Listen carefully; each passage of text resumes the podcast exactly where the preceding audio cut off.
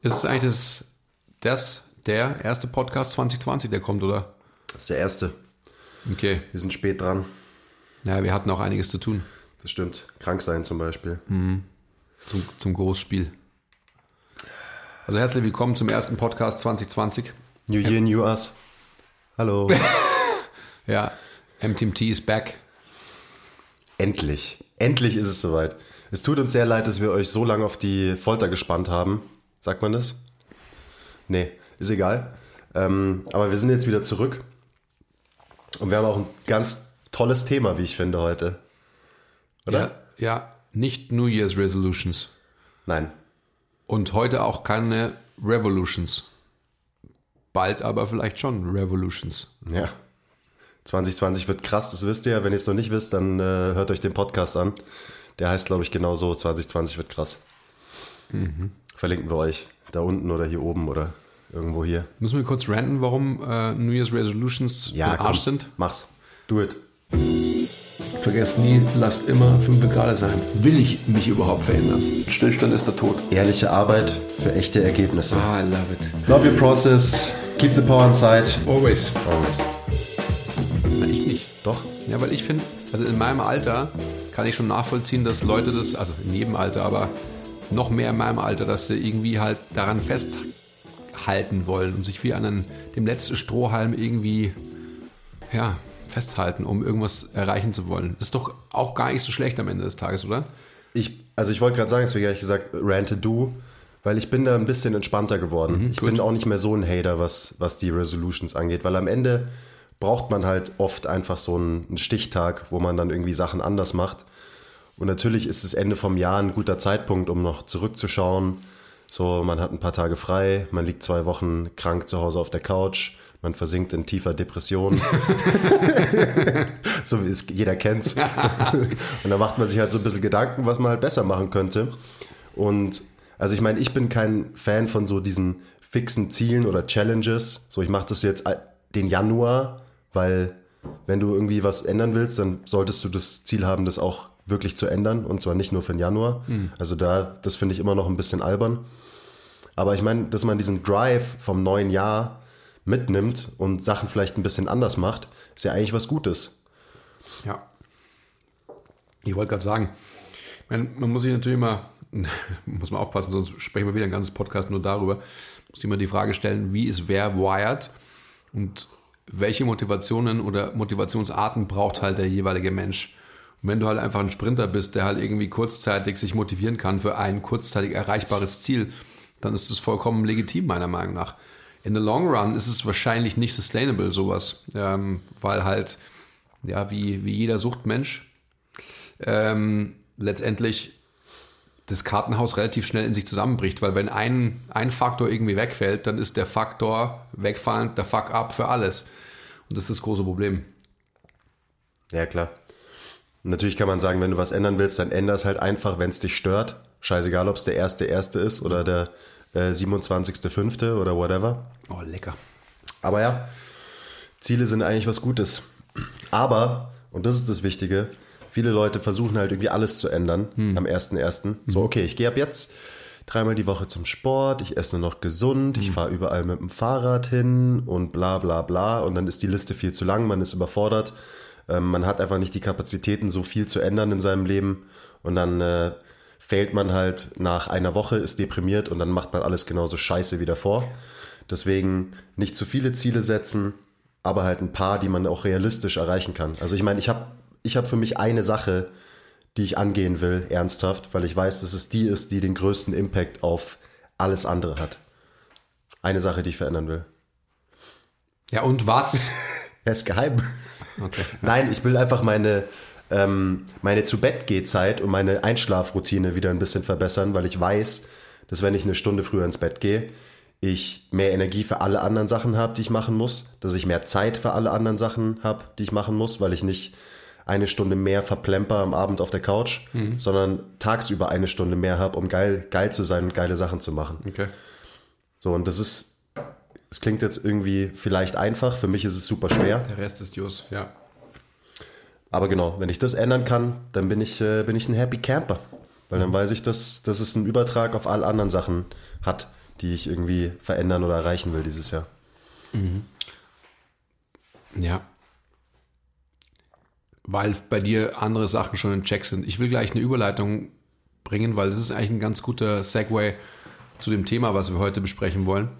Ich glaube, dass es ganz wichtig ist, dass man eben halt das Wort Anwendbarkeit, was wir immer wieder verwenden, mh, nach oben bringt. Und zwar eine dauerhafte und überdauernde Anwendbarkeit. Und da geht es heute ja bei uns um, um Training, wie so oft, und um Trainingsplanung. Und das ist, glaube ich, ein ganz, ganz wichtiger Punkt, dass äh, wenn man eben anfängt zu trainieren, dass man sich mit einem Pensum beschäftigt, das auch machbar ist für mich, für mich als Individuum und nicht für jemanden, der, ja, ich bin ein geiler Dude, komm mal wieder auf dieses Instagram-Game und äh, ich trainiere sechsmal die Woche und sonst was und genau das will ich dann auch machen und das kann nicht funktionieren wie immer. Also ihr wisst, wir sagen immer das Gleiche, aber am Ende des Tages ist es halt immer das Gleiche. Also worum es geht, ist, dass man eine individuelle Belastbarkeit ausschöpft. Heißt es so?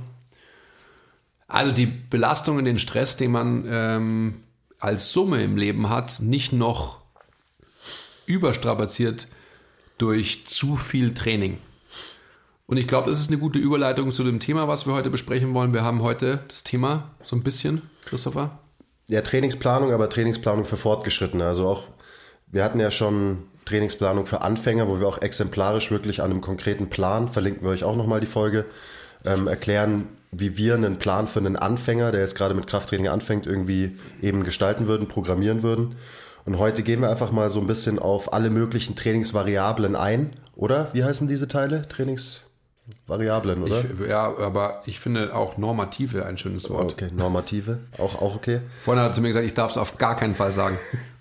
Das versteht ja kein Mensch. Ja. Aber Genau, wir beschäftigen uns einfach mit den verschiedenen Variablen, weil wenn man, wenn ich mich jetzt hinsetze und einen Plan schreibe, dann gibt es einfach wirklich viele verschiedene Punkte und Variablen, boah, sage ich das Wort gerade oft, ähm, die in einem Plan wichtig sind und eine Rolle spielen und die man manipulieren kann, um eben einen Plan, ja, wirklich individuell zu gestalten und sinnvoll zu gestalten für jemanden. Und das macht am Ende eben halt gutes Programming aus, dass man erstens die Informationen, die man von jemanden bekommt, immer beachtet, so in diesem Prozess vom Trainingsplan schreiben und dann eben sinnvoll auf alle Normative des Plans eingeht.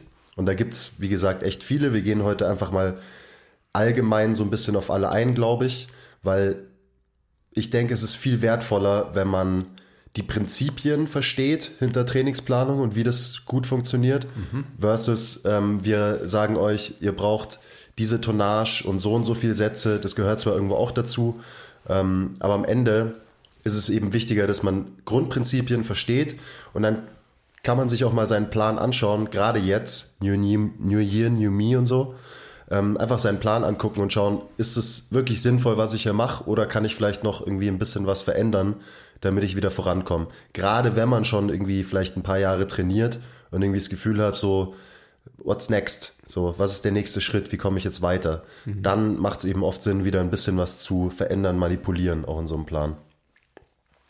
Jetzt können wir natürlich hergehen und diese Pause, die du ja vorhin angesprochen hast, wirklich auch als Pause nehmen.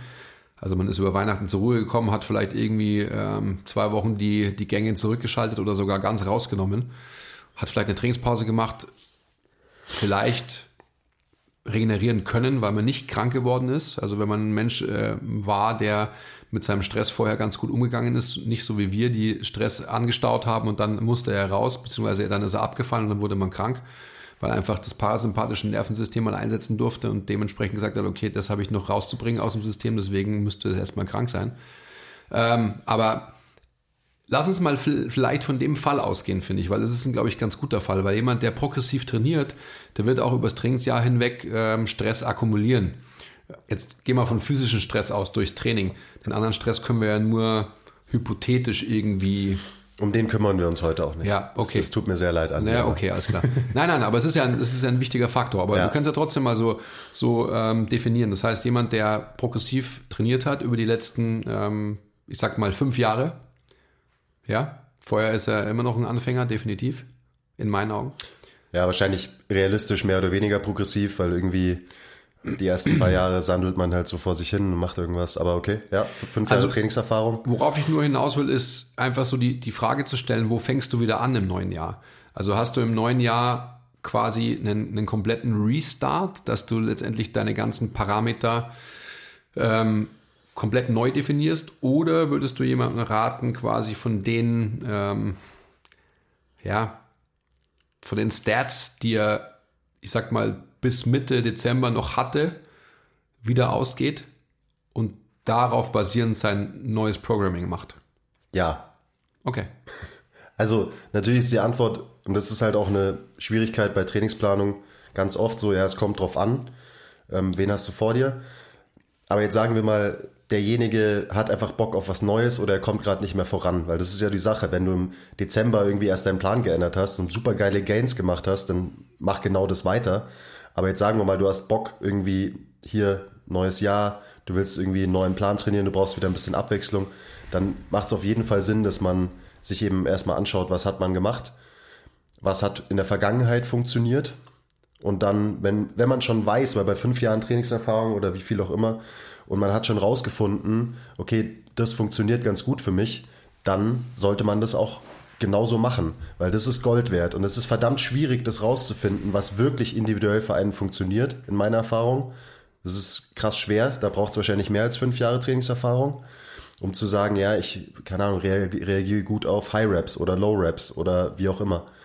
Aber wenn man sowas weiß, dann sollte man es auch einfach melken. Also Auch da natürlich, wir haben ja noch gar nicht die Frage gestellt, also ich reagiere gut auf die und die Raps in Bezug auf was? Auf welches Outcome, auf welches Ziel? Ich würde jetzt mal das Ziel von unserem imaginären ähm, Dude, der seit fünf Jahren trainiert, ist gut aussehen, vielleicht weiterhin noch ein bisschen Muskeln aufbauen, ein bisschen stärker werden, halt das, was am Ende irgendwie alle wollen, vordergründig zumindest. Ähm, also wie jetzt wird man einfach trainingsmäßig besser, wie bewegt man mehr Gewicht und so weiter und so weiter. Gut, also die, die zwei Sachen lassen den Faktor Gesundheit oder Gesundung erstmal so ein bisschen eingeklammert, oder? Ein bisschen. Also eher ausgeklammert. Ja, fließt natürlich trotzdem immer in alle Be Überlegungen ein von jemandem, der einen guten Plan schreibt. Okay. Aber ja, Trainingsziel, das können wir schon mal als ersten Punkt nehmen. Also so die, die Spezifität im Training. Was ist dein Ziel? Ähm, das ist natürlich ganz wichtig und sollte man sich als allererstes mal die Frage stellen. Weil wenn das Ziel einfach nur Muskelaufbau ist, dann sieht das Training natürlich ganz anders aus, als wenn das Ziel einfach nur stärker werden ist, versus wenn das Ziel nur Gesundheit ist.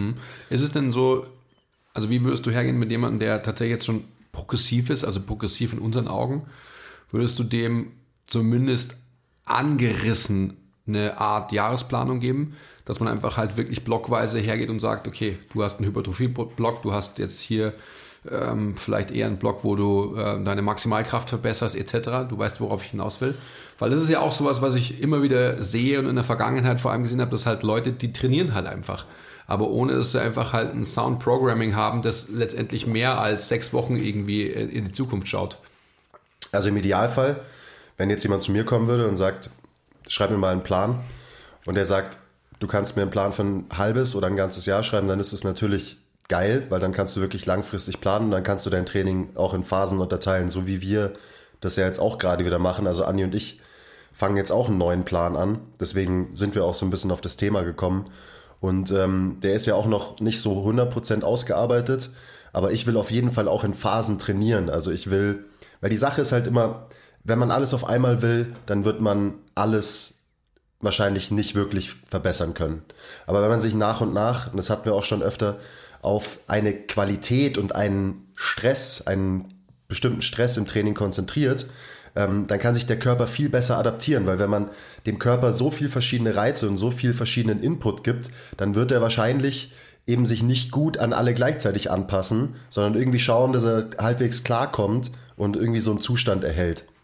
Aber wenn du dich halt auf bestimmte Stressoren konzentrierst und zum Beispiel in der ersten Phase, ähm, also ich nenne es jetzt mal plump, ähm, eine Ausdauer, eine Kraftausdauerphase von mir aus machst, ähm, mit kurzen Pausenzeiten, ähm, wo du einfach lernst, wie erholst du dich schnell zwischen deinen Sätzen, ähm, wie schaffst du es, viel Arbeit in einer Session, in eine Session reinzupacken, dann kann sich dein Körper gut daran anpassen. Und das bildet dann wiederum die Basis für den nächsten Block. Und der zweite Block bildet dann zusammen mit dem ersten wieder die Basis für den dritten Block. Und so trainiert man nacheinander verschiedene Qualitäten, mhm. also zumindest mit einem verschiedenen Schwerpunkt und ist am Ende von so einem Programming, sagen wir jetzt mal, wir trainieren in, wir haben es ja vorhin besprochen, fünf bis sechs Wochen Blöcken wahrscheinlich, ähm, sagen wir mal sechs, dann ist man nach 18 Wochen steht man wahrscheinlich besser da und hat seine Ziele insgesamt besser erreicht, als wenn man 18 Wochen durchgehend alles gleichzeitig trainiert. Mhm. Das, das läuft natürlich bei uns sehr intuitiv, weil wir einfach ähm, halt einen guten Erfahrungsschatz darüber haben, was wir schon gemacht haben in der Vergangenheit und wie was funktioniert. Das ist das, was du ja auch eingangs gesagt hast. Ähm, wie, wie strikt würdest du das denn aufteilen? Tatsächlich wirklich blockweise, wenn du mit jemandem arbeitest, den du nur so ein bisschen ähm, vielleicht nur via Skype betreust oder mit dem du telefonierst oder sogar nur E-Mail-Kontakt hast? Ja, also gerade wenn ich nur E-Mail-Kontakt mit jemandem habe, dann muss ich das ja noch strikter einteilen, mhm. als äh, wenn ich den nicht irgendwie einmal die Woche sehe. Ja. Ähm, von daher würde ich ganz klar sagen, okay, du machst erst die Phase, erst die Phase, erst die Phase. Also wir reden ja so ein bisschen von Peri Periodisierung. Das ist auch immer so ein fancy Wort und ja, das, ich habe eine super geile Periodisierung. Was heißt das eigentlich? Periodisierung heißt ja einfach nur, dass man sein Training langfristig plant, mehr oder weniger. So, das muss man auch nicht komplizierter machen, als es ist. Mhm.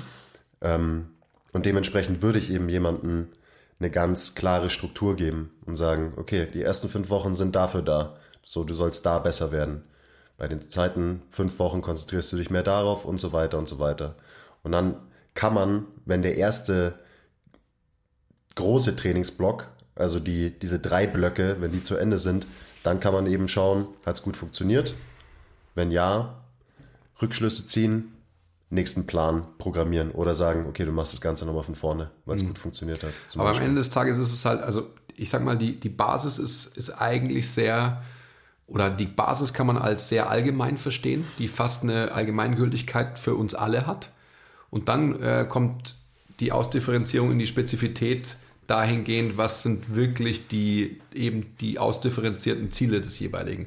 Also will er weiterhin, will er eher, ich sage jetzt mal mit Absicht, als Buzzword will er eher Bodybuilder sein oder will er eher Powerlifter sein? Und ich glaube, da ähm, ist die Differenzierung dann eher einfach zu machen, tatsächlich, dass man einfach nicht nur jemanden halt trainieren lässt und er trainiert halt einfach so ein bisschen, ohne wirklichen Fokus, weil er sagt natürlich, ja, ich will halt Muskeln haben und stark sein, aber was heißt es dann wirklich? Das ist wahrscheinlich so der, der Average Gym-Goer, der halt irgendwie, ja, wie heißen die? Bros oder so? Bros, ja. Die Gym Bros. Bros. Die Gym Bros aber ich, ich glaube so, dass so eine, so, eine, so eine Basis, also GPP oder wie man immer das nennen will und so weiter, zu, zu setzen und zu verbessern, auf alle Fälle halt eine, ein guter Start ins Jahr ist, mhm. weil es halt einfach extrem viel Grundlage im wahrsten Sinne bildet. Ja, also man kann ja jetzt mal allgemein sagen, ja. es würde zum Beispiel Sinn machen, GPP steht für General Physical Preparedness, also einfach wie bereit bist du, wie viel Arbeitskapazität hast du, wie fit bist du tatsächlich, auch kardiovaskulär. Und wenn man jetzt das in drei Phasen aufteilt, dann trainiert man im ersten eher ausdauerlastig mit wenig Pausen, challenged sich auch kardiovaskulär ein bisschen mehr.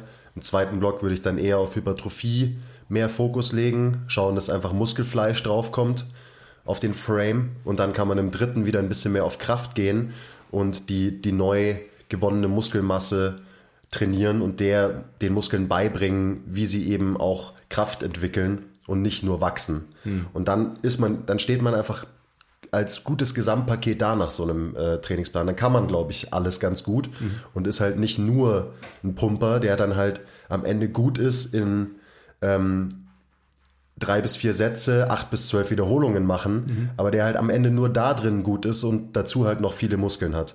Aber der halt nicht schnell ist, der nicht ausdauernd ist wirklich ähm, und der keine hohe Kraft entwickeln kann. Mhm. Das ist eigentlich doch so, also es ist rein physiologisch richtig, was du erzählst, aber es ist doch auch psychologisch irgendwie total nachvollziehbar, oder? Also wenn man es jetzt wieder so eben in dieses New Year, New Me ähm, Konzept bringt, dass man einfach, man fängt wieder an, was macht man? Man macht es dem Körper ähm, in allen Facetten, in Anführungsstrichen, die man irgendwie triggern kann ja, irgendwie präsentiert man so ein, so ein, so ein bisschen was auf dem Teller, ähm, bringt den Körper noch nicht in, in die Situation, dass er sich strukturell, morphologisch zu sehr belasten muss. Also sprich, dass die Lasten nicht zu hoch sind, sondern dass eher die allgemeine, subjektive Belastung des Trainings der entscheidende, die determinierende Komponente ist im Training. Oder? Also weißt du, so, so ganz klar gespürt, man geht da hin und man, man schwitzt mal wieder. Mhm. Ja. Also so, so bringt So es, wie ich glaube ich, auf den Punkt. Ja, das bringt glaube ich, auf den Punkt. Ja, genau. Also man schwitzt wieder, eben man fängt wieder an und man bildet oder baut sich ein, ähm, eine Basis auf für alles, was danach kommt.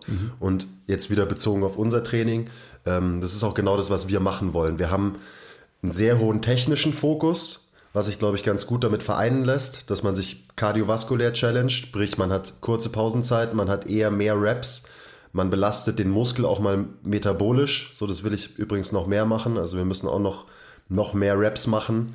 Wir müssen auch über 12 gehen, wir müssen auch mal 15, wir müssen auch mal 20 machen mit kurzen Pausen.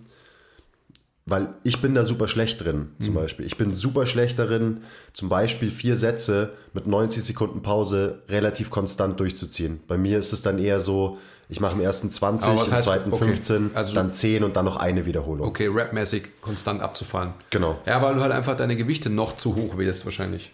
Aber heute, wir können ja kurz, äh, wir haben heute Trapper Deadlifts gemacht, ähm, 4x8 mit ja, 90 Sekunden Pause. Ungefähr, ja. Ja, wahrscheinlich 120 Sekunden Pause. Und das war ja, ich meine, das war auch easy. Wir haben echt leichte Gewichte bewegt, aber das war ja, das war ja kein Ding, oder? Ja, weil eben die, die Last noch relativ leicht gewählt war. Liegt natürlich auch daran, dass ich immer noch nicht ganz fit bin.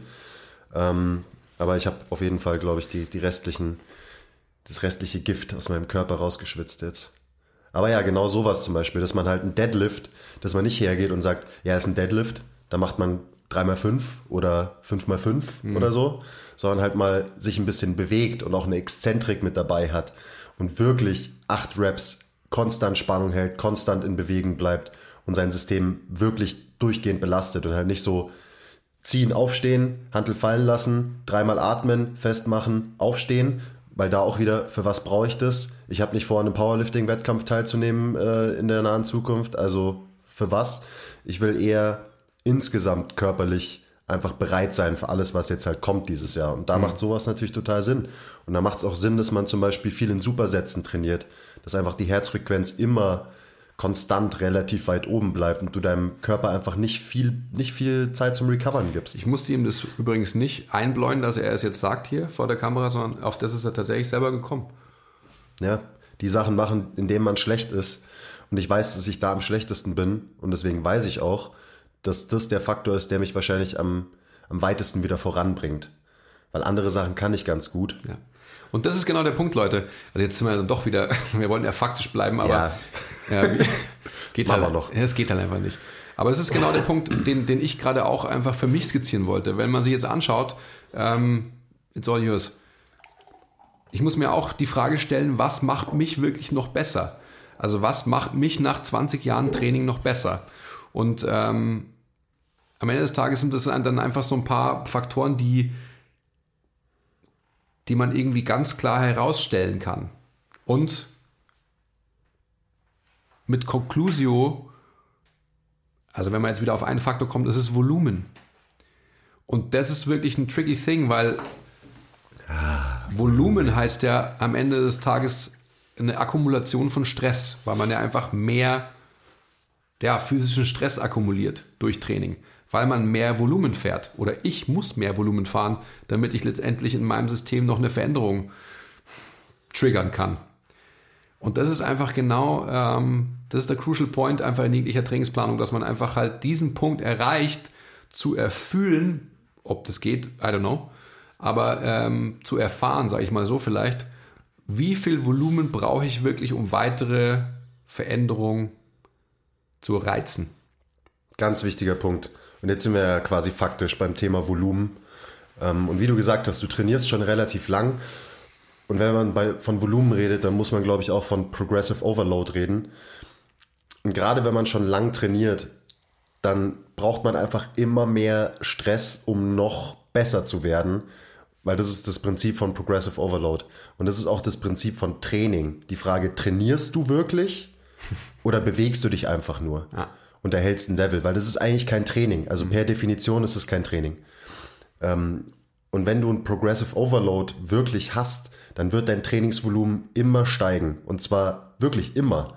Deine ganze Trainingskarriere wird dein Trainingsvolumen irgendwie nach oben gehen. Okay, jetzt relativ eindimensional gesprochen, wenn es dir um Muskelaufbau geht, vor allem. Wenn es dir um maximale Kraft geht, dann geht es da eher um die Intensitäten. Das ist der wichtigere Faktor als ja. das Volumen. Aber generell ist Trainingsvolumen einfach wahrscheinlich die wichtigste Variable im Training, weil sie halt den gesamten Stress, den du applizierst, abbildet und zusammenfasst. Mhm. Und das muss man sich vor Augen halten, das darf man nie vergessen. Und dann sind wir wieder bei dem ganzen ähm, Komplex, den wir auch vorhin gesagt haben, es muss halt anwendbar bleiben. Und wenn man als Individuum an einem Punkt im Leben ist, wo man, ich sag mal, drei bis fünf andere Felder hat, die einfach unglaublich viel Stress, und zwar Distress, akkumulieren, dann muss man sich Gedanken machen, was kann mein Trainingsvolumen noch hergeben? Oder anders, was darf mein Trainingsvolumen noch hergeben? Dass ich mich nicht überfordere. Weil dann ist es so, dass ich mich verletze, dass, dann ist es so, dass ich im Endeffekt äh, mich, mich hormonell in eine, in eine Richtung kick, wo ich einfach nicht besser werden kann, etc. etc. Man bräuchte eigentlich noch so eine Einheit, wollten wir eigentlich nicht drüber reden, jetzt reden wir doch drüber, die so das Gesamt, Gesamtstressvolumen oder so, müsste man eigentlich eine Begrifflichkeit finden. Weil natürlich zum, zum Stress, der auf deinen Körper wirkt, da gibt es halt auch viel mehr als nur das Training. Und das, wenn. Ja, das versuchen ja so viele äh, irgendwie messbar zu machen, oder? Es gibt ja genügend äh, Messverfahren, die sich anmaßen, sowas messen zu können. Ja, aber ich habe noch nichts gefunden, was, äh, was mich da irgendwie überzeugt hätte. Ja, eh nicht, natürlich nicht. Kein Omega Wave, kein nichts. Aber egal, another topic. Bottom line ist, glaube ich, man braucht ein Progressive Overload, um sein Training wirklich Training nennen zu können. Das Volumen muss ständig hochgehen, das heißt nicht von Session zu Session, aber eben über Zeit. Das heißt, zum Beispiel am Anfang von einem Monat solltest du wahrscheinlich, oder beziehungsweise am Ende von einem Monat solltest du ein bisschen mehr gemacht haben als am Anfang von einem Monat. Ähm, da sind wir dann wieder bei Periodisierung. Man kann es auch so wellenartig programmieren, dass man hohes Volumen, niedriges Volumen, hohes Volumen, niedriges Volumen zum Beispiel fährt, jetzt bezogen auf einzelne Trainingssessions. Aber das ist alles schon eigentlich zu, zu speziell. Und ich meine, so erkläre ich es auch Leuten, die mich fragen, also die einfach selber trainieren und die einfach nur so grundsätzlich wissen, so ja, was, was soll ich denn machen, damit ich, damit ich besser wäre. Genau so erkläre ich das denen. Schau dir dein letztes Training an. Also im Idealfall, wenn das ein Anfänger ist, der hat einen Trainingstag, den er immer wieder durchzieht. Schau dir den letzten Trainingstag an und schau, dass du ein bisschen mehr machst als letztes Mal. Und mir ist scheißegal, ob du bei einer Übung ein bisschen mehr Gewicht nimmst oder bei und dann bei einer anderen ein paar mehr Wiederholungen machst oder bei einer anderen machst du sogar einen Satz mehr. So, das ist mir erstmal egal, solange dein Gesamtvolumen über Zeit hochgeht. Und natürlich ist es super einfach zu messen, wenn du nur einen Trainingstag hast. Schaust, was hast du letztes Mal gemacht und guckst, ja, ich mache heute überall eine Wiederholung mehr oder so. Zack, das ist Progressive Overload. Ganz einfach. Was ist denn, ja, in der Theorie ist simple es. Simple but not easy. Ich simple weiß. but not easy. Und in der Theorie ist es natürlich alles immer richtig, ja. Was ist denn mit dem, mit so einem Faktor wie Effort? Ja, das ist ähm, schön, dass du jetzt schon drauf kommst. Das ist wahrscheinlich die wichtigste Trainingsvariable. Also wir haben gerade gesagt, Volumen ist die wichtigste. Aber wenn du trainierst, musst du deinen Körper stressen. Und wenn du das nicht genug machst, dann kann dein möchte gern Volumen in Anführungszeichen so hoch sein, wie es will, weil du deinem Körper nie einen Anreiz gibst, äh, sich zu verändern. Das heißt, der, der Effort, der, wie es gibt mal ein gutes deutsches Wort, wie sehr man sich halt anstrengt. Ja. wie, wie, wie nah man an sein Limit und an die Grenze kommt ah, im Training. Das, ja, das wird schon wieder spezifischer. Mhm. Ist natürlich super wichtig. Ähm, und da, also das habe ich mal bei Mike Isoltel, das ist ja ein, guter Dude. Also wenn ihr da mehr über so diese ganzen Themen wissen wollt, dann Shoutout Mike. zieht euch das Zeug von Dr. Mike rein. Bei dem habe ich den Begriff Junk-Volumen gehört. Und das ist einer so, der hat sich bei mir eingebrannt. Weil viele Leute machen extrem viel Junk-Volumen. Die denken, sie trainieren x Sätze, aber wenn du halt, keine Ahnung, zehn Sätze Arme trainierst, aber in keinem einzigen Satz challenge du den Muskel wirklich, dann hast du eigentlich null Sätze trainiert, weil dein Körper null Anreiz hat, sich wirklich zu, ja, zu verändern. Der Mike wird das wahrscheinlich in Frage stellen dann, äh, was du jetzt gesagt hast. Das sei aber, doch nicht so. Ja, doch. Aber, aber ich gebe, trotzdem gebe ich dir natürlich recht. Also ich glaube, die Wichtigkeit des, des Begriffs Effort ist, sollte allen klar sein. Und da muss man natürlich dann auch wieder extrem aufpassen, wenn man so zwei so Dudes vor, vor sich hat, wie wir beide es sind, die einfach im Effort den wahrscheinlich fett schreiben und dreimal unterstreichen, ähm, muss man genauso aufpassen wie bei jemandem, der einfach eher weniger Leistungsbereitschaft zeigt. Weil wenn man tatsächlich immer am Limit trainiert, dann ist es natürlich auch nicht das Richtige. Also wenn man einfach so von wie viel Reps bleiben noch im Tank spricht, dann sind wir sicherlich eher da, dass wir einfach halt ähm, keine im Tank lassen, wahrscheinlich bei jedem Satz, den wir machen, oder vielleicht mal eine und so und ähm, quasi immer ans Limit gehen, weil wir halt Bock drauf haben, weil wir halt so wired sind. Versus andere Leute, die halt das gar nicht irgendwie können, weil es ihnen halt schlichtweg zu anstrengend ist. Ja. Das ist der größte limitierende Faktor. Den, den sehe ich bei den Leuten, mit denen ich trainiere, den sehe ich immer wieder oder es wird mir immer wieder erzählt. Wenn du trainierst, aber dein Körper verändert sich nicht, dann strengst du dich wahrscheinlich einfach nicht genug an. Ja. Und dann ist nicht schuld, dass du nicht den fancy Trainingsplan hast oder nicht das perfekte Supplement-Protokoll. Das ist alles scheißegal, wenn du dich nicht anstrengst. Und also jetzt wieder den, ähm, die Brücke zum Volumen zu schlagen. So wie ich Volumen messbar mache, da gibt es ja auch verschiedene Arten, wie man das machen kann, ist harte Sätze. Also wirklich anstrengende Sätze, die dich challengen. Und die zähle ich. Und das ist relativ einfach. So kann man sein Volumen irgendwie relativ easy tracken, weil man muss nicht ausrechnen, wie viel Sätze mal wie viel Reps mal wie viel Gewicht ergibt, wie viel Gesamttonnage und so weiter. So, das kann man alles machen, wenn man ein super Nerd ist. Aber das Wichtigste ist doch, wie viele harte Sätze trainierst du pro Woche? Im Super Nerdtum muss man nämlich aufpassen, dass man eben das Junk-Volumen, also sprich, die Super Nerds gehen ja auch her, oft, also don't get me wrong, und zählen auch ihre Aufwärmsätze und so weiter, weil sie denken, oh, das nimmt mir auch was von meiner Regenerationskapazität und so weiter. Ja, ich meine, I don't know. Also wenn ich, wenn ich das dazu zähle, dann habe ich irgendwas nicht verstanden, beziehungsweise wärme mich so schlecht auf, dass, ähm, dass ich selbst schuld bin. Ja, bestes Beispiel für, für Junk-Volumen sind zum Beispiel jede Glutaktivierung, die je, jeder jemals gemacht hat. Ähm, klar, du machst irgendwas, aber du setzt mit, einer, mit einem Clamshell, mit einem Miniband keinen Trainingsreiz. Außer du bist du saßt zehn Jahre lang nur auf der Couch und das ist das Erste, was du machst, dann schon. Aber für jemanden, der schon ein bisschen im Training ist, so, das ist einfach so, du machst da nichts, du stresst deinen Körper nicht. Das ist kein Volumen, das zählt nicht dazu. Ja. That's the junk. Mhm. Ah, da muss man aufpassen, dass wir jetzt nicht abdriften, gell, und so weiter. Aber, also nein, ich meine nur einfach das, und dann höre ich damit auch auf, aufwärmen will auch gelernt sein. Ähm, und, und jeder, ja, ich muss das spüren und ich fühle mich noch nicht so weit und so weiter. Fair enough, dann mach einfach deinen, deinen dritten Satz mit dem gleichen Gewicht, aber auch Aufwärmen muss progressiv sein. Gerade wenn man letztendlich ähm, mit, mit höheren Intensitäten trainiert.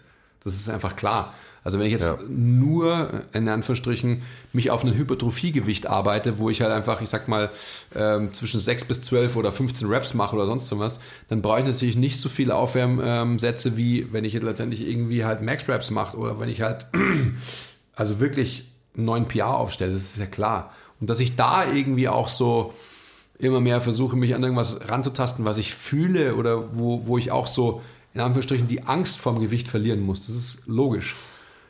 Aber wenn man normal in Anführungsstrichen in einem Hypertrophie-Block trainiert und irgendwie fünf Sätze braucht, bis man den ersten Arbeitssatz Bankdrücken macht, dann äh, ja. Ja, und nicht nur fünf Sätze Bankdrücken bis zum ersten Arbeitssatz, sondern auch noch drei Stretches, ja. vier Muskelaktivierungen ähm, und whatever. Also, mei, ich, es verändert sich ja auch immer so ein bisschen die Einstellung zu allen möglichen Themen, je nachdem, wo man gerade steht, mit was man sich beschäftigt. Ich bin gerade da, dass ich irgendwie generell das Konzept Warm-up für krass überbewertet halte im, im Krafttraining. Fang nicht jetzt an. Okay, ich höre auf. Machen wir mal eine andere Folge. Ja, muss man bald machen. Wieso Warm-ups komplett überbewertet sind, ist auch guter Clickbait, guter mhm. Titel. Okay, ja. Ja. Ja, ist, ne, vielleicht nächste Folge. Ja. Gehen wir mal, gehen wir mal weiter, oder? Eigentlich brauchen wir ja gar nichts mehr, oder? wir brauchen eigentlich noch krass viel. Naja, aber eigentlich ist, also alles, alles ist, wie sagt man da? Volumen ist da oben und alles da, darunter ist dann irgendwie unter ferner Liefen und so weiter. Effort ist Effort, sitzt noch oben auf dem Volumen drauf. Effort, bestimmt real, alles. Real Effort und dann Volumen. Die Frage, willst du das wirklich? Mhm kommt da wieder ins Spiel ja, ja, beim genau. Effort. Ja. Weil, und ich meine, ich habe es schon gesagt, aber ich muss es nochmal sagen, viele hören auf, wenn es anstrengend wird und verstehen nicht, dass ab dem Zeitpunkt, wo es anstrengend wird in einem Satz, that's where the magic happens. Das ist das, wo du Stress applizierst. Das ist das, wo du Adaption hervorrufst, wo du deinem Körper einen Anreiz gibst, dich zu verändern. Ansonsten kannst du dastehen und deine RPE 1 Sätze ähm, ballern, wie du willst. Er wird sich nicht viel tun. Ist ja nicht so. Ja, es muss, muss leider so sein. Okay, also wenn du sagst, ähm, da gibt es noch viel mehr Variablen, natürlich gibt es noch viel mehr. Müssen wir dezidiert auf alle eingehen? Ja, ich würde noch so ein paar durchballern einfach. Also, dass wir da schnell drauf eingehen, weil es gibt, ich habe mir hier so eine Liste aufgeschrieben, deswegen liegt mein Handy hier rum. Und es gibt einfach echt viel Stuff. Hey Leute, kurze Unterbrechung. Wir wollten uns nur kurz für eure Aufmerksamkeit bedanken. Und ähm, bitte zeigt uns etwas Liebe in der Form von Likes, Abos, Kommentaren, Bewertungen, weil wir lieben euch auch. Ich kann nicht mehr. Und jetzt geht's weiter. Okay, danke. Also ha- handeln wir es einfach nochmal ein bisschen ab. Okay. Bei Effort zum Beispiel ist für mich ein wichtiges Thema Pausenzeiten. So, das mache ich auch noch nicht lang, aber ich bin der Meinung, man sollte seine Pausenzeiten in Check halten. Also eventuell timen mit einer Stoppuhr, schauen, dass die nicht zu lang sind, weil man verliert einfach auch wieder wahnsinnig viel Trainingsreiz, wenn die Pausen zu lang sind. Auch wenn du für Hypertrophie trainierst, da geht es jetzt nicht nur um Ausdauer. Ähm, ein Muskel wächst über wahrscheinlich zwei Hauptpathways, mechanische Spannung und metabolischen Stress. Und wenn du nach jedem Satz äh, drei Minuten Pause machst und auf Instagram hängst und Kommentare auf äh, schreibst und whatever, ähm, dann verlierst du die Komponente metabolischer Stress einfach. Sprich, gerade wenn es um Muskelaufbau geht, Pausentime neun, um die 90 Sekunden weniger würde ich jetzt auch nicht unbedingt machen, weil da muss man natürlich immer schauen, wenn die Pause viel zu kurz ist, dann kann man wieder im zweiten Satz einfach zu wenig den Körper stressen, weil wenn du im ersten Satz zwölf schaffst und im zweiten nur noch fünf, dann reicht das wahrscheinlich nicht an mechanischer Spannung, was du da deliverst. Das heißt, es muss sich immer so ein bisschen die, die Waage halten. Das ist das Schöne, ich finde, ich, daran kann man es total gut festmachen. An, an, an dieser Balance diesen, zwischen diesen beiden Faktoren. Genau, also Ja. mir ist zum Beispiel echt eigentlich scheißegal, ob ich in allen Sätzen die gleichen Raps schaffe. Gerade wenn's, ähm, wenn ich was für Hypertrophie mache. Wenn da jetzt auf meinem Plan steht 4x12 und ich mache 12, 12, 10, 9, dann ist mir das völlig wurscht, solange ich wahrgenommen habe, gespürt habe ähm, und es dann auch gemacht habe, ähm, mich genug angestrengt habe in diesen vier Sätzen. Weil der Körper hat kein Zählwerk. So, das ist der Muskel scheißegal, ob du zwölf oder neun oder sieben Reps gemacht hast. Das Einzige, was dem Muskel wichtig ist, ist, hast du ihn ausbelastet quasi in dem Satz. Hast du ihn gefordert. Ganz wichtig. Und da halt in so eine Range zu finden, die halt unter diesen beiden Komponenten funktioniert, das ist where the magic happens. Genau. Klar, das kann man dann noch mit Supersätzen machen, also so, dass man quasi, man geht von der einen Übung zu einer Übung, wo antagonistische Muskelgruppen trainiert werden, macht die direkt, dann atmet man ein paar Mal und dann macht man gleich wieder die erste, ähm, wo natürlich insgesamt der ähm, metabolische Stress im Körper einfach auch noch weiter gepusht wird. Und deswegen gibt es ja zum Beispiel auch so Sachen wie Drop-Sets, ähm, Giant-Sets, Rest-Pause und so weiter. Das sind einfach Techniken, die versuchen, metabolischen Stress zu erzeugen. Und deswegen machen Bodybuilder das Zeug halt auch und deswegen funktioniert es auch. Also ganz wichtig. Pause nicht zu kurz, aber nicht zu lang. Wenn es um Kraft geht, wenn es um Maximalkraft geht, also je schwerer das Gewicht, je weniger Wiederholung du machst, desto länger brauchst du Pause. Das ist jetzt, glaube ich, kein bahnbrechendes Konzept, aber trotzdem leuchtet es vielen nicht ein. So wie ich muss jetzt vier Minuten Pause machen, ich habe doch nur drei Wiederholungen gemacht. Aber ja, das Nervensystem braucht einfach ein bisschen, damit es sich äh, wieder erholt für so einen, einen schweren Versuch. Übungsauswahl. Übungsauswahl. Ja. Findest du gut? Ja, ja und nein. Also Also Übungsauswahl slash Variation Ja. kann man, glaube ich, so als Punkt nehmen. Variation ist für mich einfach immer ähm, ein motivationales Ding, weil wenn du einen krassen Stoiker hättest, der darauf scheißt, auf Motivation und einfach halt immer motiviert ist, beziehungsweise den, den Faktor Motivation ausschalten könnte, wie ein Roboter, dann würde ich sagen, äh, bräuchtest du gar keine Variation. Also machst das Ganze ja immer die gleichen Bewegungen. Hm, Könntest du machen, glaube ich. Ich glaube nicht, dass man, dass man, also kommt darauf an, was, was man wirklich will. Wenn man nur einen Bodybuilding-Aspekt verfolgt, dann würde ich wahrscheinlich sagen, man müsste den Muskel trotzdem aus verschiedenen Winkeln trainieren. if this is a thing. Muscle Confusion oder was? Ja, Muscle, krasse Muscle Confusion und so weiter. Nein, aber du weißt genau, worauf ich hinaus will. Ich glaube ja. Ja. Ich glaube, dass man sich einfach auf ähm, aus, aus jeder Bewegungskomponente vielleicht so seinen Favorite raussuchen könnte und den einfach stoisch trainiert.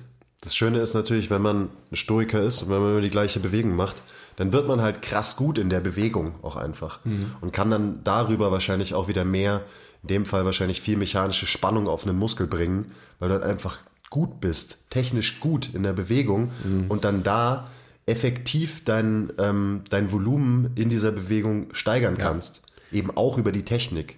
Man muss halt sehen, dass man natürlich einen gewissen Bias hat in gewisse Richtungen, also sprich in gewisse Bewegungen und sicherlich logischerweise immer das wählt, wo man halt am besten ist und vielleicht ähm, in der Sache sehr, sehr gut wird, aber Defizite oder ähm, Ungleichgewichte weiterhin, ich will es gar nicht sagen verstärkt, aber weiterhin so vor sich hinsimmern lässt, die man halt hat. Oder auch verstärkt. Also wenn du in einem bestimmten Muster drinnen hängst Ja. ähm, und du verstärkst dieses Muster mit jedem Mal, wenn du, was weiß ich, Backsquats machst zum Beispiel, dann wird es wahrscheinlich langfristig einfach gesundheitlich nicht so geil sein, auch wenn deine Muskeln halt fett werden und du krass stark wirst. Ich wollte jetzt gar nicht, ich wollte jetzt nicht auf, ähm, auf diese Muster eingehen, sondern ich wollte nur auf muskuläre Ausprägung und muskuläre Entwicklung eingehen. Ich wollte jetzt nicht auf ähm, Inhalation wir versus fanden. Exhalation Aufhören. Bias eingehen. Stopp. Okay. Sondern wirklich nur auf muskuläre, morphologische Entwicklung. Ja, aber auch da, also ja, ähm, würde ich unterschreiben, weil wahrscheinlich tendieren viele dazu, zu viel zu variieren im Training. Aber auch da, wie immer, ist es halt ein Spektrum und man muss sich halt irgendwo einpendeln, weil man früher oder später auch wieder einen neuen Reiz setzen muss und ein neuer Reiz ist halt auch eine neue Bewegung. Also einfach eine Variation von einer Bewegung, dass man halt nicht, vielleicht doch nicht das ganze Jahr Back Squats macht, sondern vielleicht einfach nach ein paar Monaten mal auf Front Squats switcht oder auf Safety Bar Squats ähm, oder auf äh, Bell Squats oder auf, okay, ich höre jetzt auf, Squats aufzuzählen. Aber ich finde, ich finde, das ist ein ganz, ganz wichtiger Punkt. Das ist ja auch einer meiner Lieblingspunkte, wenn wir dabei sind, bei, äh, bei Be Bewegungsausführung. Also die Schönheit der Bewegung, beziehungsweise eine Bewegung wirklich zu können. Und da sind wir auch wieder bei dem Punkt, trainiert man eine Bewegung, ob der Muskelarbeit ob, oder ob der Bewegungsarbeit. Beides. Hm, Es war klar, dass du mit deinem jetzigen Wissensstand sowas sagst. Aber ich will es auch gar nicht zu weit ausführen, weil wir wollen ja alle Komponenten nochmal runterbrechen.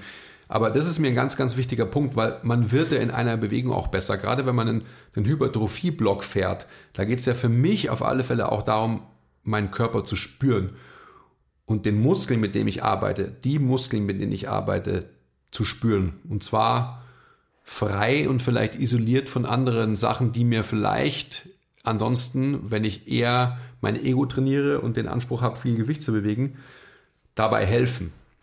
Ja, also Band Overall als ein Beispiel.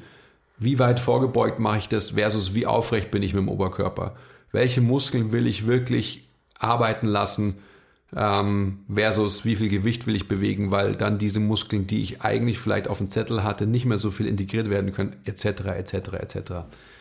Ja, es ist aber ein ganz wichtiger Punkt. Also ich finde, das ist auf alle Fälle ein Faktor, der, der auch definitiv explizit genannt werden muss, weil das ist was, was halt Leute, die, also ich sehe so viele Leute, die seit Jahren trainieren und immer noch scheiße trainieren. Ja, ja, klar. Und die einfach so viel besser würden und auch schönere Körper hätten, wenn man jetzt wieder auf das Ästhetische kommt, wenn sie halt richtig trainieren würden. Ja, das ist so ein bisschen wie der Effort, der über allem schwebt, so. oh. So neben dem Effort schwebt auch das Wort Technik, was Ja. natürlich immer, ähm, immer wichtig ist Ja. und wo man immer darauf achten sollte, dass es hochgehalten wird. Alleine was, ja, wegen Verletzungsrisiko und so weiter. Also Technik ist super, super wichtig. Vor allem Verletzungsrisiko insofern nicht akut, auch, aber vor allem Wear and Tear mäßig. Ja, also das ist, wenn ich Verletzungsrisiko sage, dann denke ich auch so wie du, aber viele denken dann so, oh ja, dann ähm, hau ich mir die Bandscheibe raus, wenn ich schlecht Kreuz hebe oder Ja. so. Darum geht's nicht. So im Krafttraining, die Verletzungsraten im Krafttraining sind lächerlich gering im Vergleich zu allen anderen Sportarten. Aber eben Wear and Tear langfristig, dass man einfach Strukturen abnutzt ähm, und dann vielleicht die Bandscheibe irgendwann mal rausspringt, aber nicht, weil du einmal Scheiße gehoben hast, sondern weil du 300 Mal Scheiße gehoben hast. Darum ja. geht's. Und das ist, deswegen ist die Technik so wichtig, damit man langfristig seine Gelenke, Bänder, Muskeln, sein Hirn alles gesund hält. Mhm.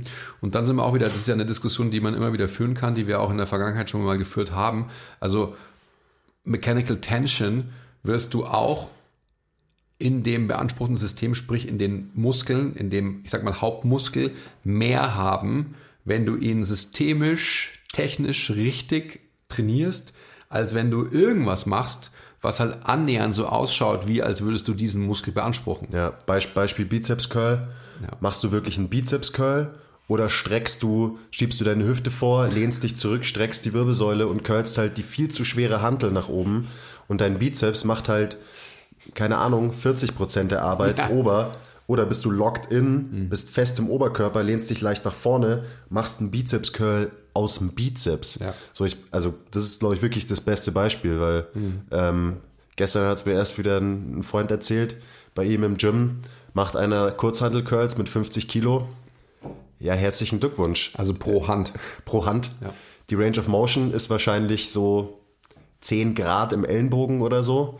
Ähm, ja, klar, irgendwas passiert wahrscheinlich auch, wenn du die 50er mit Rotation und Schwung irgendwie ein bisschen bewegst.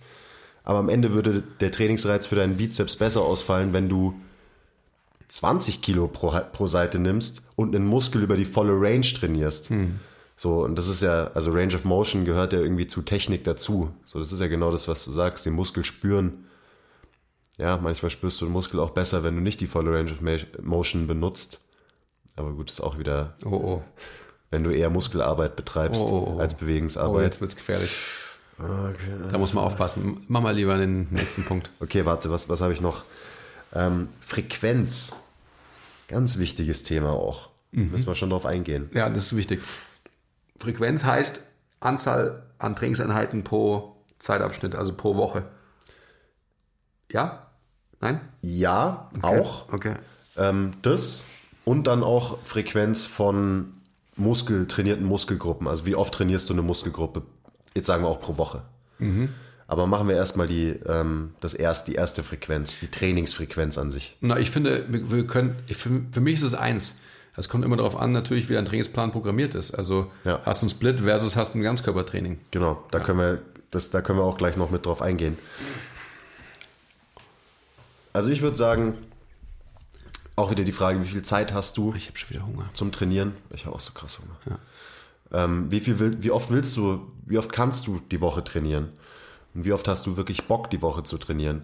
Weil das bedingt so ein bisschen dann auch die Art und Weise von deinem Plan. Mhm. Weil wenn du zweimal die Woche trainierst, dann machst du zweimal die Woche ein Ganzkörpertraining. Mhm. Wenn du dreimal die Woche trainierst, dann machst du dreimal die Woche auch ein Ganzkörpertraining. Das ist dann vielleicht ein bisschen anders aufgeteilt als das zweimal pro Woche. Aber ein tatsächlicher Bro-Split, den, der macht erst Sinn ab viermal die Woche eigentlich. Also mhm. zum Beispiel viermal die Woche, Upper Lower, Upper Lower oder Push Pull, Push Pull.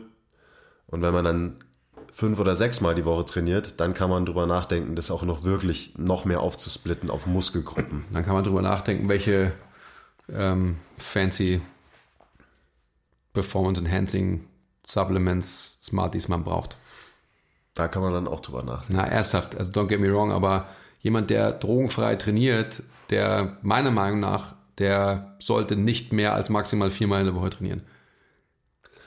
Weil keiner, der ein normales Leben führt, sich davon erholen kann.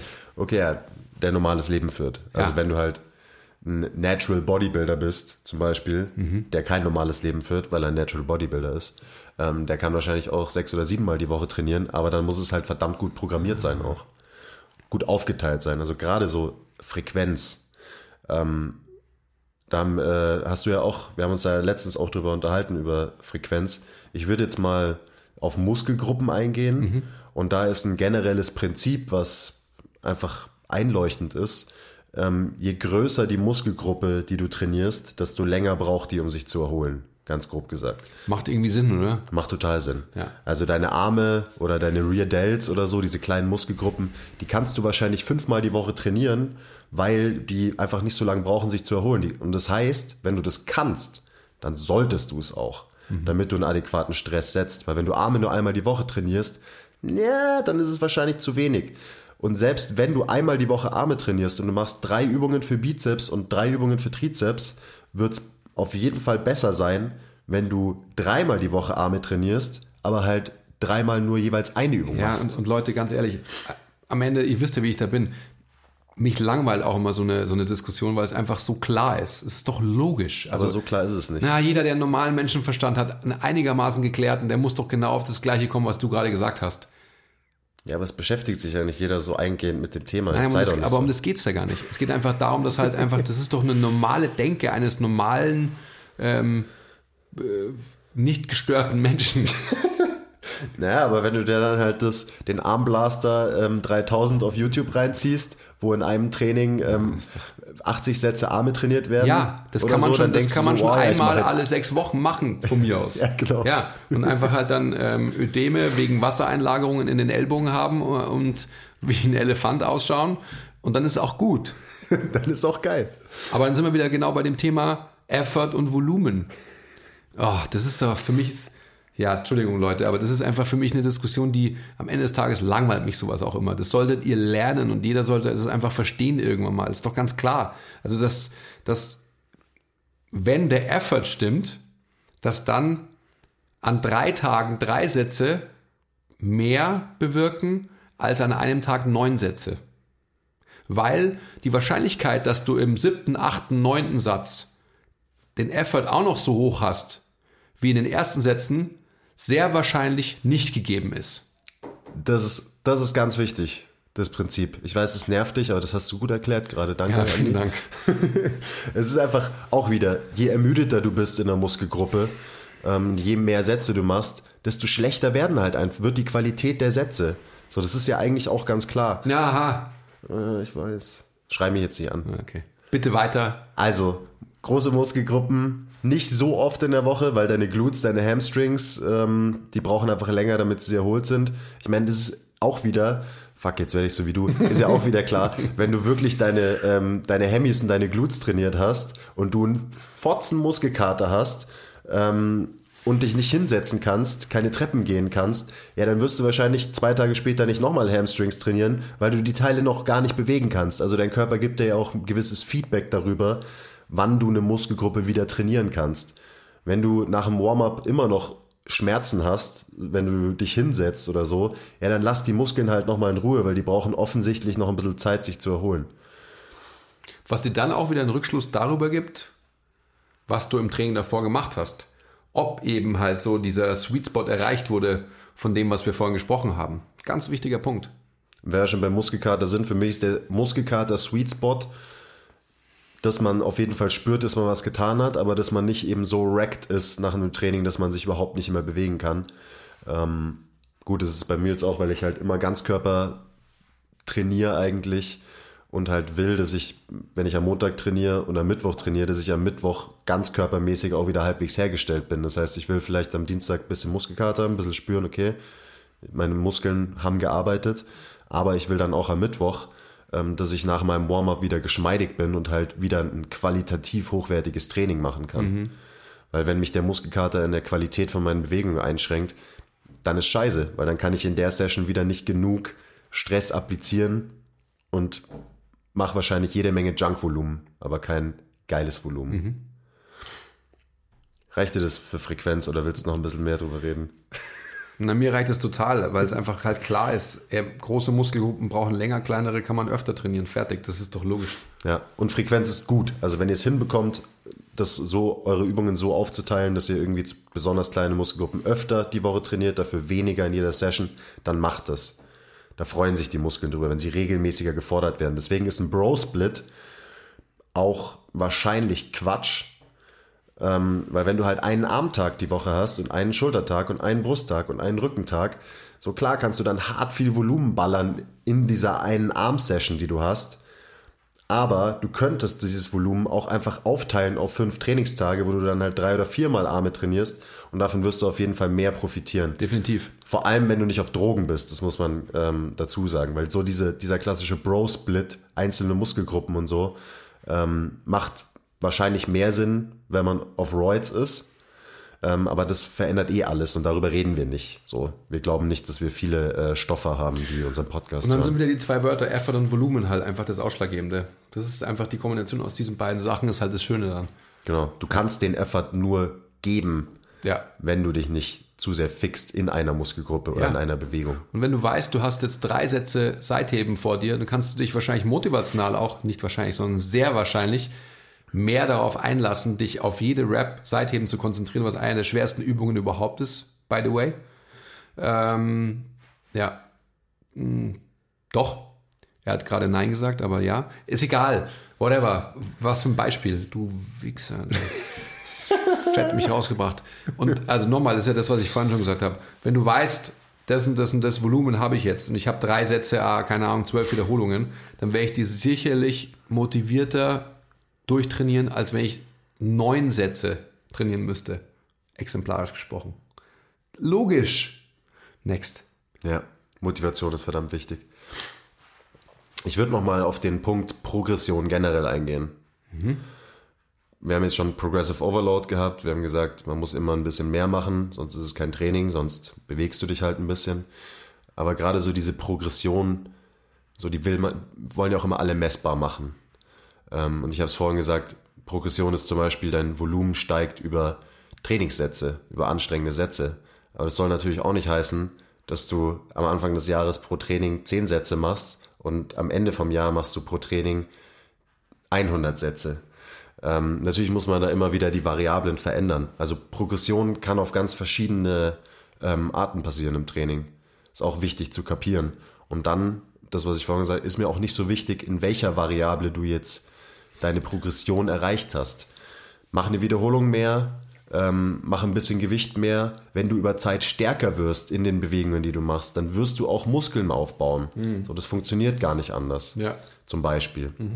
Aber auch Technik ist eine Art der Progression, sogar eine verdammt wichtige. Also wenn du, ähm, gerade wenn du jetzt noch relativ neu bist im Training oder in einer Bewegung, wenn du schon vier Jahre trainierst, also du hast noch nie Backsquats gemacht, du fängst an Backsquats zu machen, und du bist einen Monat lang nur beim gleichen Gewicht, den gleichen Wiederholungen, aber du groovst dich ein und du machst einfach die, Bi- die Bewegung biomechanisch besser mit jeder Session. Das ist Progression. Auch wenn du auf dem Zettel vielleicht keine, kein Progressive Overload dann erzeugt hast, bist du besser geworden und hast trainiert. Ja, jetzt, 2019 war ein verrücktes Jahr für mich. Ja, verrückt. Okay, aber ich finde es super. Genauso ist es natürlich. Fällt dir noch was ein? Also noch eine Art der Progression? Jetzt außer, klar, mehr Wiederholung, mehr Gewicht, mehr Sätze. Na, ich finde, dass man, dass man dabei bleiben kann, weil es einfach so ist, dass das halt wirklich das ist, was wirklich auch messbar gemacht werden kann. Und wenn wir dann noch die Schönheit der Bewegung slash Trainingsqualität ähm, als eher so weichen, subjektiven Faktor dazu nehmen, dann wäre ich schon zufrieden damit. Na gut. Na, natürlich kann man, ich meine, was wir anfangs angesprochen haben, Reizdichte etc., das sind auch alles so Faktoren, die natürlich einfach eine Progression darstellen. Also wenn du das Gleiche ähm, durchballern kannst in viel, viel weniger Zeit, dann ist es natürlich auch eine Progression, ist ja klar. Ja, ist geil. Ja. Dann kommst du eine halbe Stunde früher heim und kannst dir noch eine Folge mehr Brooklyn Nine-Nine reinziehen, ähm, während du auf der Couch hängst. Brooklyn 99, Ja, ähm, never heard of her. Solltest du dir mal anschauen. Das ist lustig. Ist eine Frau, oder? Nein. Okay, nein? Nein, ist auch egal. Okay. So, was habe ich denn hier noch so? Ja, ähm, exzentrisch versus konz konzentrischer Bias habe ich mir hier noch aufgeschrieben. Okay. Das machen wir zum Mitte des Jahres, vielleicht seid ihr dann soweit. Deloads. Braucht man sowas? Eh klar. Braucht man? Ja, Wann? Wieso? Sag. Schau mal auf die Uhr. Ist spät, gell? Ja, du brauchst schon lange die laut. Ist so schlecht. Oh, das ist ja ein Thema für sich, oder? Ja, aber man kann es doch auch relativ schnell abhandeln oder, oder erklären, was irgendwie der Sinn von einem Deload ist. Ja? oder? Na, Gib doch mal deine, deine Erklärung von einem Deload. Immer muss ich das erklären. Also, du trainierst mit dem Pro Progressive Overload. Dein Volumen, dein Trainingsvolumen steigt über fünf Wochen kontinuierlich an.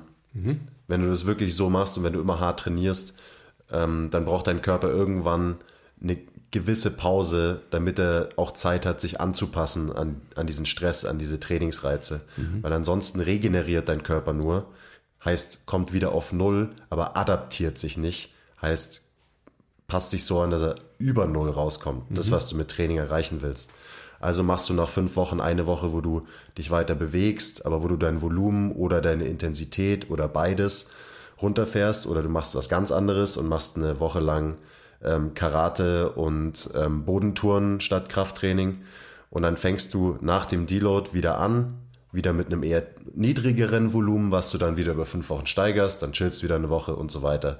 Und so wirst du über Zeit besser. So funktioniert ein Deload. Aber ein Deload muss man sich verdienen, das ist ganz wichtig.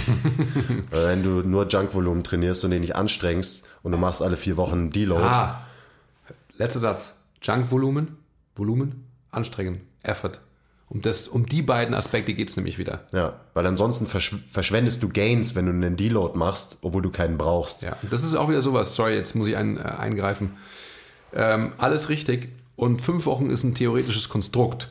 Ja, das können auch nur zwei Wochen sein, wahrscheinlich nicht, aber es könnten auch sechs Wochen oder sieben oder acht Wochen sein, je nachdem. Die Erfahrung zeigt eben, dass wenn du tatsächlich mit dem richtigen Effort und mit dem progressiven Ansteigen von allen Normativen, die man einfach so nach oben schrauben muss, wirst du an den Punkt kommen, dass du wahrscheinlich nach vier harten Trainingswochen in der fünften oder nach der fünften, in der sechsten wahrscheinlich einen Deload brauchst.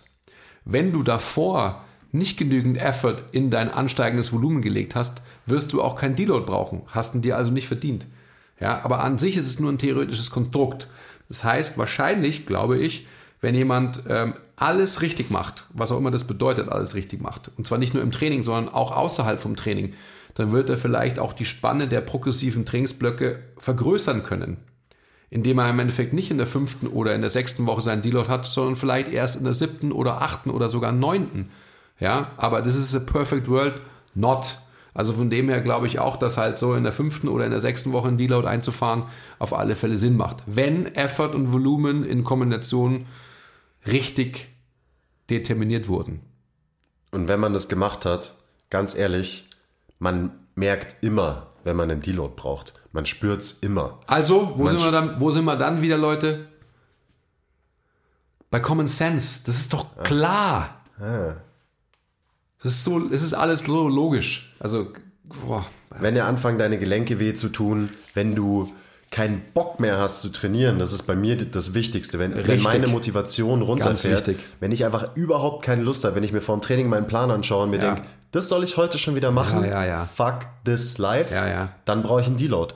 Und das ist wirklich, jeder, der schon mal wirklich einen Deload gebraucht hat und einen gemacht hat, der weiß das. Wenn man dann aus der Woche wieder zurückkommt ins Training, dann ist man wieder on fire, dann hat man wieder Bock und dann ist die Trainingsqualität auch wieder hoch, Ja. Weil du einfach motivational wieder am Start bist. Ja.